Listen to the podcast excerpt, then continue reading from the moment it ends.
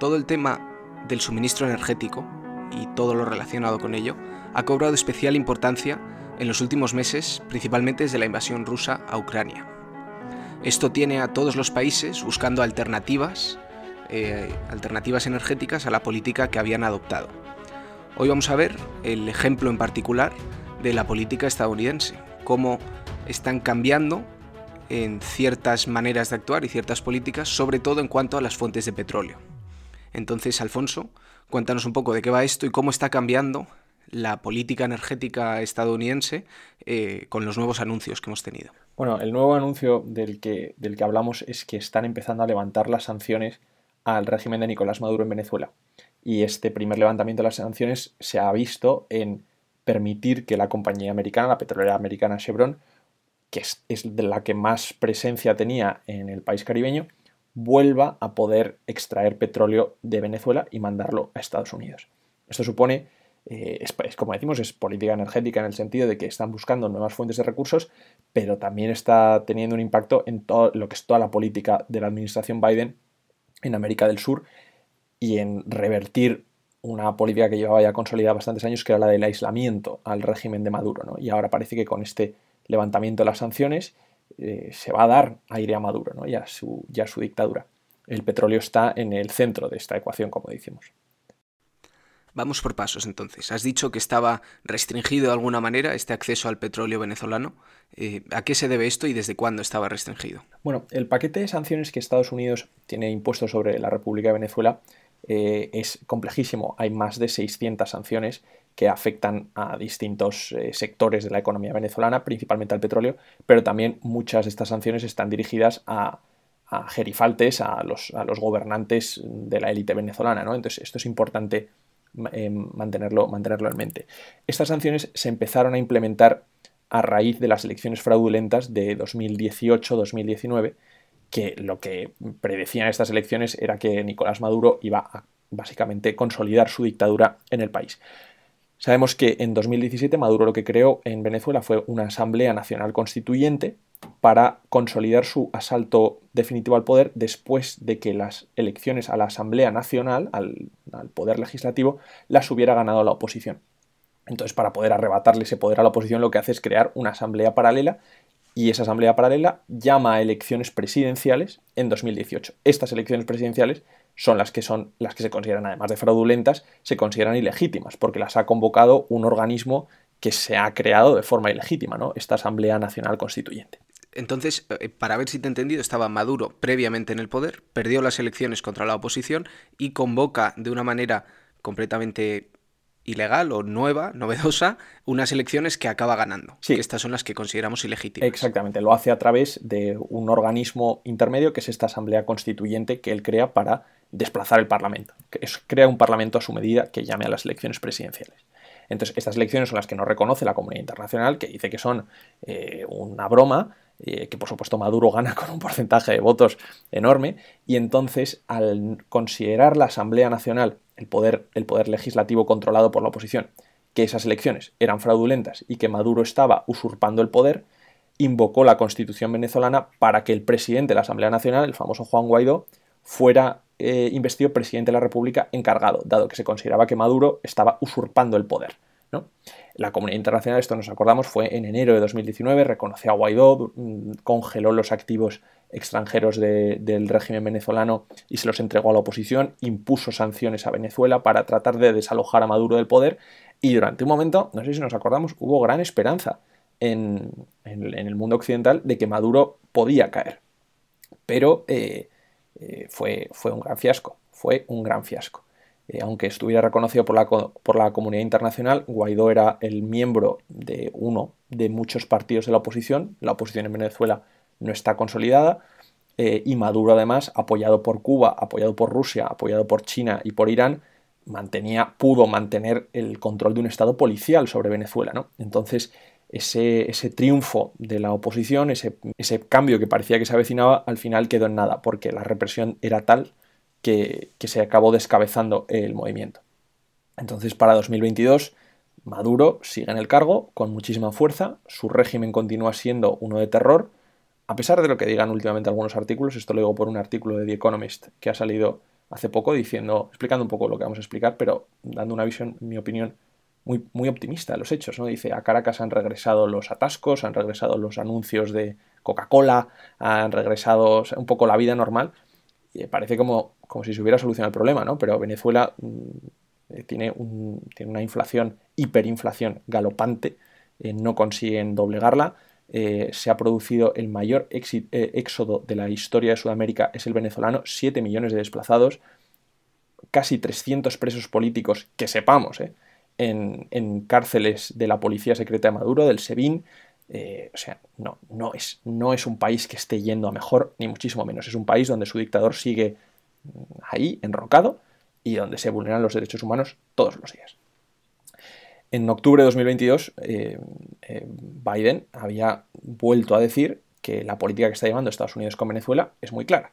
Esas sanciones, esas 600 sanciones a distintos mm, miembros del régimen, pero también a distintos sectores de producción eh, de Venezuela y de su economía, se mantendrían vigentes hasta que Maduro diera señales de que iba a dejar el poder, de que iba a facilitar una transición hacia democracia y a elecciones limpias. Eso es octubre de 2022 y esa ha sido la política americana que se ha llevado a Venezuela. El, la crisis de Venezuela empezó con Trump, pero la administración Biden la ha continuado.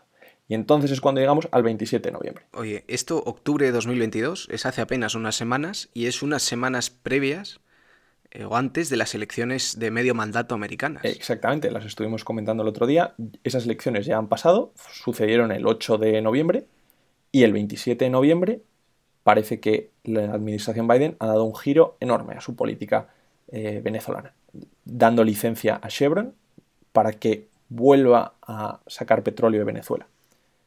Esto, como decimos, ha pasado justo después de las midterms, pero además se está produciendo una especie de acercamiento entre Estados Unidos y, no voy a decir el régimen de Maduro, ¿no? porque no hay contactos directos, todo es a través de intermediarios, pero sí se están, se están, se está deshelando la relación, ¿no? Ha habido intercambio de prisioneros, han vuelto a, prisioneros americanos que había en Venezuela, han regresado a Estados Unidos a cambio de un sobrino de Maduro, por ejemplo. Eso ha sido una de las cosas que ha sucedido también en, en noviembre. Entonces, como vemos, parece que se está abriendo mucho la mano con, con el régimen. ¿Y a cambio de qué están? O sea, esto es permisos para Chevron, pero ¿qué, qué supone esto para el gobierno americano? ¿O por qué razón tiene para hacer esto? Bueno, el gobierno americano eh, dice eh, que las cosas parece que cambian en Venezuela, ¿no? Es en esta ecuación que se estaba diciendo de que las sanciones se levantarían conforme Maduro fuera abriendo la mano, pues según el gobierno americano, la mano parece que se ha abierto, porque se están produciendo negociaciones entre el régimen y la oposición. Pero cuando digo oposición, hay una parte de la oposición venezolana que sí que es partidaria de negociar con Maduro y hay otra que no, que considera que Maduro es un poder ilegítimo con el que no se puede negociar, ¿no? al que simplemente hay que desalojar del poder. Bueno, pues una parte de la oposición sí que está negociando, esta parte de la oposición se llama Plataforma Unida, sí que está negociando con mandatarios del régimen en Ciudad de México. Estas conversaciones avanzan o no avanzan, el objetivo que tienen es llegar a producir eh, elecciones presidenciales libres en 2024, unas elecciones que sean potables para la comunidad internacional. Eh, y, ahí es como esperan desbancar a Maduro. Entonces estas elecciones avanzan muy poco a poco, tratando de eh, que haya más libertades en Venezuela, de que cese la represión. Y ha pasado una cosa importante, ¿no? que es que parte de estas negociaciones ha sido que se han descongelado activos internacionales que estaban en manos de la oposición y que ahora el régimen puede utilizar. En teoría, en teoría, este dinero, estos 3.000 millones de dólares que había en cuentas en América y en el Reino Unido, parece que se van a usar para aliviar la situación económica y humanitaria del país. Digo parece porque esto es un, esto es un if muy grande, ¿no? Como, se puede decir, porque hay muy pocas garantías, muy pocas garantías. Entonces, hay una pregunta muy interesante, es ¿por qué lo está haciendo, eh, por qué lo está haciendo Biden? ¿Por qué ha dado este, este giro? si lo que parece que nos llega de Venezuela o de México son unas garantías muy, muy, muy estrechas, o sea, son, son, muy superfluas, ¿no? Claro, porque a, priori eh, parecería que Estados Unidos sí que es autosuficiente en temas de energía. Ellos tienen petróleo suficiente em, eh, que, que ellos mismos extraen y entonces parece que no necesitarían este petróleo venezolano o también si no importan de Oriente Medio. Bueno, pues esto es interesante. Muchas veces la política eh, toma estos derroteros que son muy, muy difíciles de comprender. Nosotros hemos tenido un caso con Argelia y Marruecos, ¿no? Nos preguntábamos también aquí eh, por qué lo hacen si está, si está claramente mal, si es claramente irracional en todos los sentidos. Bueno, pues eh, muchas veces la política es irracional y eh, muchas veces hay intereses que no llegamos a comprender. Pero eso, o sea, yo te diría que más que sea irracional es que no se conocen todos los datos que llevan a la decisión que probablemente sea racional por su parte. Exactamente. en teoría, desde su punto de vista. Eh, exactamente. En teoría, eh, Biden está haciendo esto porque esgrime que Maduro está abriendo la mano. Pero lo cierto es que Estados Unidos está buscando nuevos recursos fuera de, su, de su territorio. Estados Unidos es un país extremadamente rico en, en materias primas, de los más ricos del mundo. Sin embargo, la administración demócrata es, está de alguna forma secuestrada por sus propias promesas electorales respecto al cambio climático y a la política climática. Entonces, eh, Biden ha hecho eh, discursos muy importantes durante la campaña de las midterms prometiendo que no iba a dar nuevas licencias de, drilling, de perforación de suelo americano, tanto en el Golfo de México como en distintas reservas estatales y sobre todo en Alaska que no iba a permitir que se perforara más, ¿no? que se hiciera más fracking, que eh, se iba a parar la, la, perforación, se iba a parar el oleoducto Alaska-Estados Unidos, que es un proyecto que está, que está en mente. Entonces, lo que pasa es que él está vendiendo una política climática en Estados Unidos y, sin embargo, mientras lo que está haciendo es buscar recursos en, otros países, ¿no? Y además no en cualquier país, sino en, Venezuela. No es una buena política energética, no es una buena política climática, en el sentido de que el petróleo que va a extraer Chevron de Venezuela es un petróleo muy distinto al que se podría extraer en Estados Unidos. Sabemos que el petróleo se distingue entre el pesado, que es muy viscoso, muy denso, ves fotos de este petróleo pesado y es que parece barro, ¿no? No es el, no es el líquido oscuro que todos nos imaginamos, ese es el petróleo ligero. Y ese ligero es el que se encuentra en Estados Unidos, es mucho más fácil de refinar, mucho menos, requiere mucha menos energía y es mucho menos contaminante. Y sin embargo, este petróleo pesado, que es el que hay en Venezuela, en el, Orinoco, es muchísimo menos, muchísimo más sucio, si, podemos decirlo así, ¿no? Mucho más sucio de refinar, mucho más sucio de, extraer también. Eh, entonces, parece que ni siquiera en el argumento climático solo le vale como una forma de propaganda, ¿no? De decir, no, nosotros somos muy limpios porque no estamos perforando más terreno. No, no, estás perforando un terreno en ultramar, pero encima para sacar un petróleo mucho más sucio. Y no solo eso, sino que Chevron, que es la, petrolera americana, no actúa solo en Venezuela, ¿no? El petróleo de Venezuela está, es, estatal, lo controla una empresa estatal que es eh, PDVSA. PDVSA es una empresa atroz, o sea, no se me, no se me ocurren otros términos para, para escribirla. Para empezar, es una empresa que aparte de que está controlada por el régimen, la mayoría de sus accionistas son rusos y son chinos. O sea, la empresa está hipotecada a oligarcas de, de países muy poco, eh, muy poco respetables en términos de derechos humanos y cosas así, ¿no? Pero además, volvamos a lo climático. PDVSA, se ha dicho siempre, contamina más de lo que produce. Eh, es, una, es, una, empresa muy, muy sucia en, su extracción del petróleo. En 2020 hubo un caso muy famoso de que tienen los barcos, los petroleros, en un estado tan deplorable que un barco estuvo a punto de hundirse cerca de Trinidad, de Trinidad Tobago vertiendo 1,3 millones de barriles al mar. Esa, esa posibilidad existió, finalmente se, finalmente eh, se, pudo llegar a tiempo, pero ese es el estado de esos barcos que se pueden hundir y producir un derrame de petróleo. Pero también las refinerías de, PDVSA, famosa es la tragedia de la refinería de Amuay, estallan, suelen estallar porque están en muy malas condiciones. Esto que digo, la tragedia de Amuay sucedió en 2012 y mató a 55 personas fugas en los oleoductos, contaminación de los ríos, o sea, no es una política verde, no es una política verde. Entonces, o sea, todo esto me, choca mucho porque cuando dices como, como miembro del gobierno que vas a dejar de recibir energía por un lado, dejar de extraer, dejar de dar licencias de extracción de petróleo nacional en Estados Unidos, tienen que dar una alternativa. Una alternativa distinta a esta que parece que es la que están persiguiendo, pero al menos de cara al público, no han dado una alternativa distinta de nos vamos a centrar en otro tipo de fuentes o energía renovable. Eh, ¿Han comentado algo en este sentido? Bueno, eh, todos los discursos que se hacen de vamos a parar el drilling de petróleo siempre va acompañado de una mayor dependencia de las energías renovables, pero esto es lo que digo que es muy propagandístico.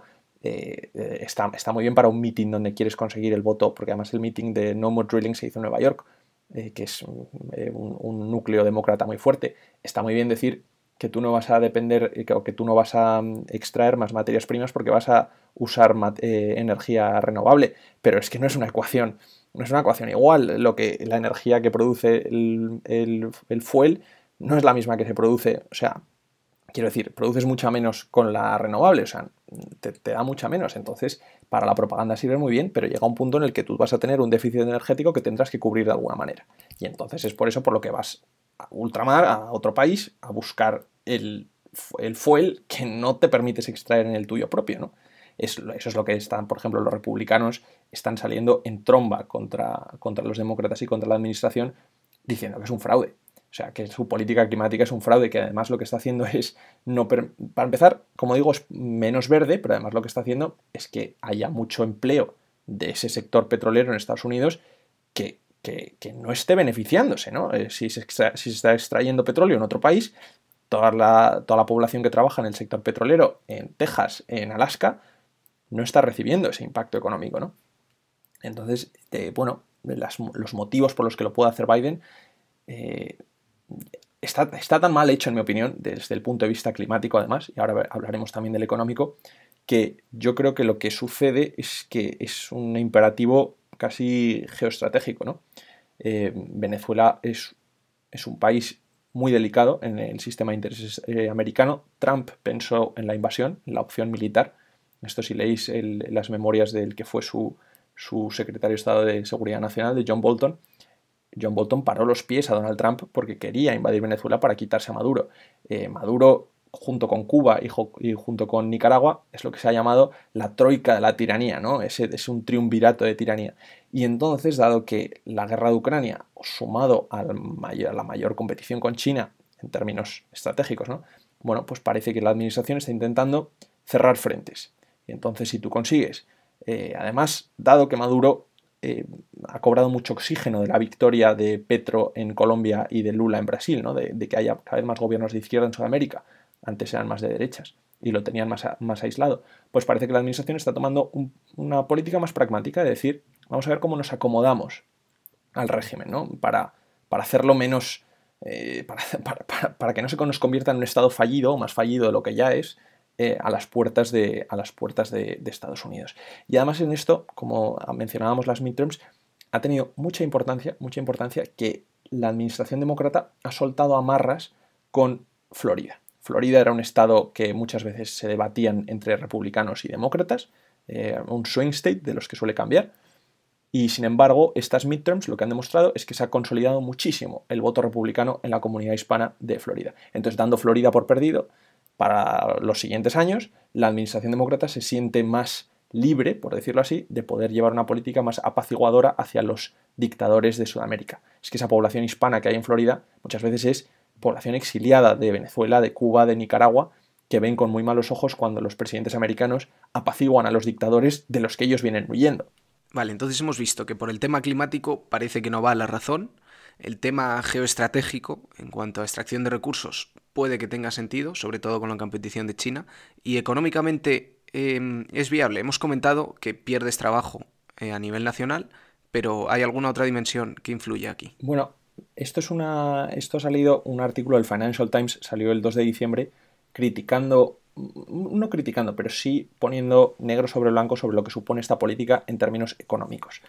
Se considera que tú importas, tú permites que tus empresas vuelvan a extraer petróleo en Venezuela, te va a venir bien porque vas a paliar los efectos de la crisis energética, ¿no? En el sentido que vas a tener más suministro, bajar el precio. Pero, para empezar, la compañía Chevron, que como digo tiene que colaborar más o menos con PDVSA, no va a poder extraer de repente eh, cifras milagrosas de petróleo. Eh, hace 10 años Venezuela podía producir 3 millones de barriles por día. Hoy no llega a producir 700.000. O sea, la corrupción que hay dentro de PDVSA, eh, el, deterioro de esas, infraestructuras, hacen que sea muy, difícil, muy difícil extraer petróleo fácilmente. En términos tanto políticos como eh, en términos tanto que digo de que este petróleo es pesado y eh, tarda mucho en extraerse y tarda mucho en refinarse, pero también en el sentido de que estás trabajando con una empresa, PDVSA, que, que es muy poco, muy poco eficiente, que está anegada por la corrupción. Aquí es verdad que, que a lo mejor no les da eh, logísticamente, pero si lo que ha prohibido el plan de Biden es prohibir extracción de nuevos pozos petrolíferos, a lo mejor les da con los que ya tienen y con los que están ya en marcha, para ir cubriendo poco a poco los que se vayan cerrando con extracción de Venezuela.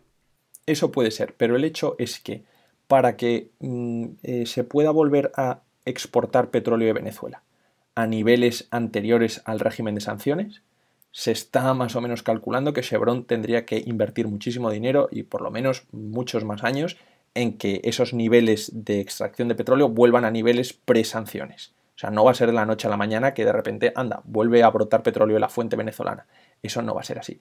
Y luego, por supuesto, esto luego está la gran cuestión política de si levantar este régimen de sanciones y permitir que la compañía Chevron vuelva a extraer petróleo de Venezuela, no va a ser darle primero alas económicas, aire económico, ¿no? A un régimen que estaba sofocado por esas sanciones, sino también aire político, ¿no? De si va a sobrevivir en el largo plazo porque se levanten este régimen de sanciones. Claro, porque es difícil creer que incluso con esta abertura a Estados Unidos em, mejore en algo la situación o cambie la manera de, jugar en el tablero político o de actuar de Maduro. Bueno, yo desde luego creo que que en esto Maduro va a ganar y que esto ha sido un gran error de la administración Biden. Para empezar, le van a dar dinero.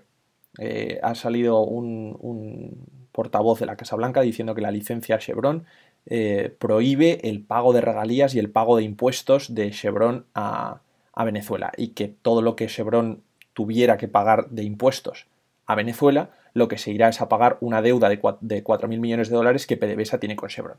Bueno, esto es lo que ha dicho la Casa Blanca, pero esto, eh, una vez Chevron le pague ese dinero, esas no son regalías, pero eh, pongamos ese dinero que tiene que pagarle la compañía a la compañía estatal, ¿no?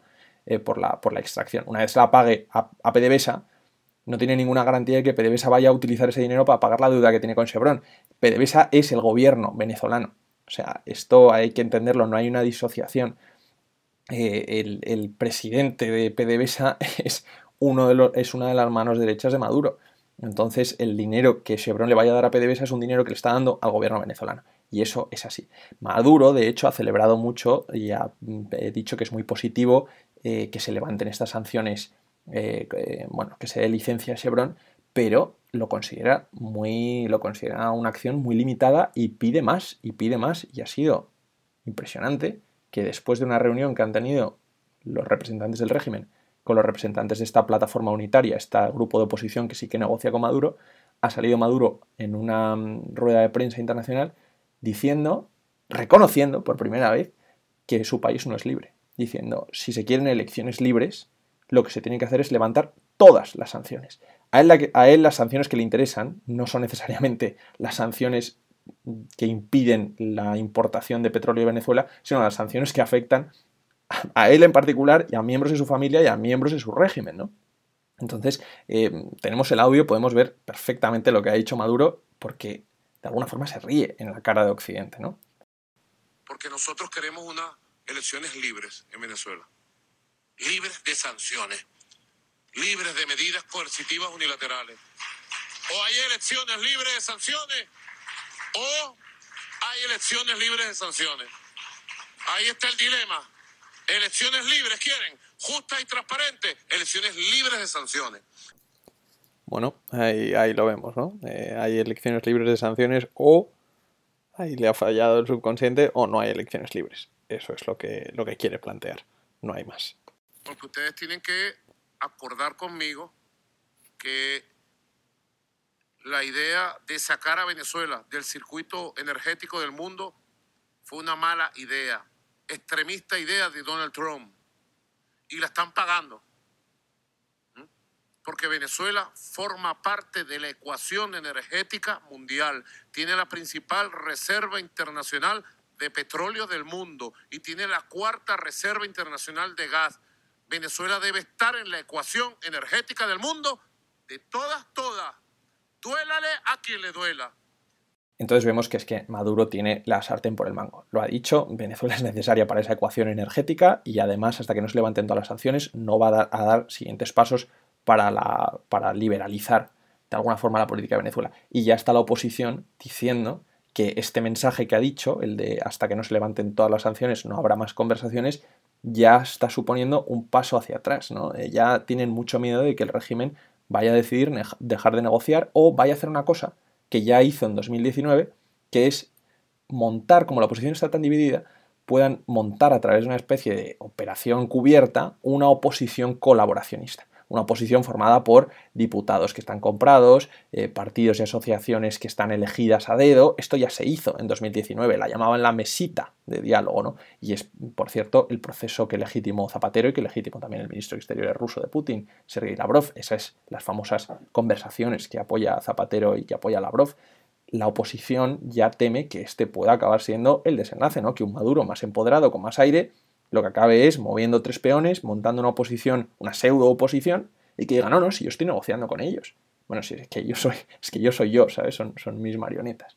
Entonces, eh, como digo, esto a mí me parece un, gran, gran eh, error de la, administración Biden en, todos los sentidos en los que, podamos, los que podamos pensarlo, pero sobre todo porque va a ayudar a enrocar a Maduro y, y minar las posibilidades que hay de desalojarlo del poder. La suya, como digo, es una dictadura criminosa y, parece, que, parece que le quedan años. Desde luego, Alfonso, este es un, tema muy preocupante y que, al que no, no, le vemos salida fácil.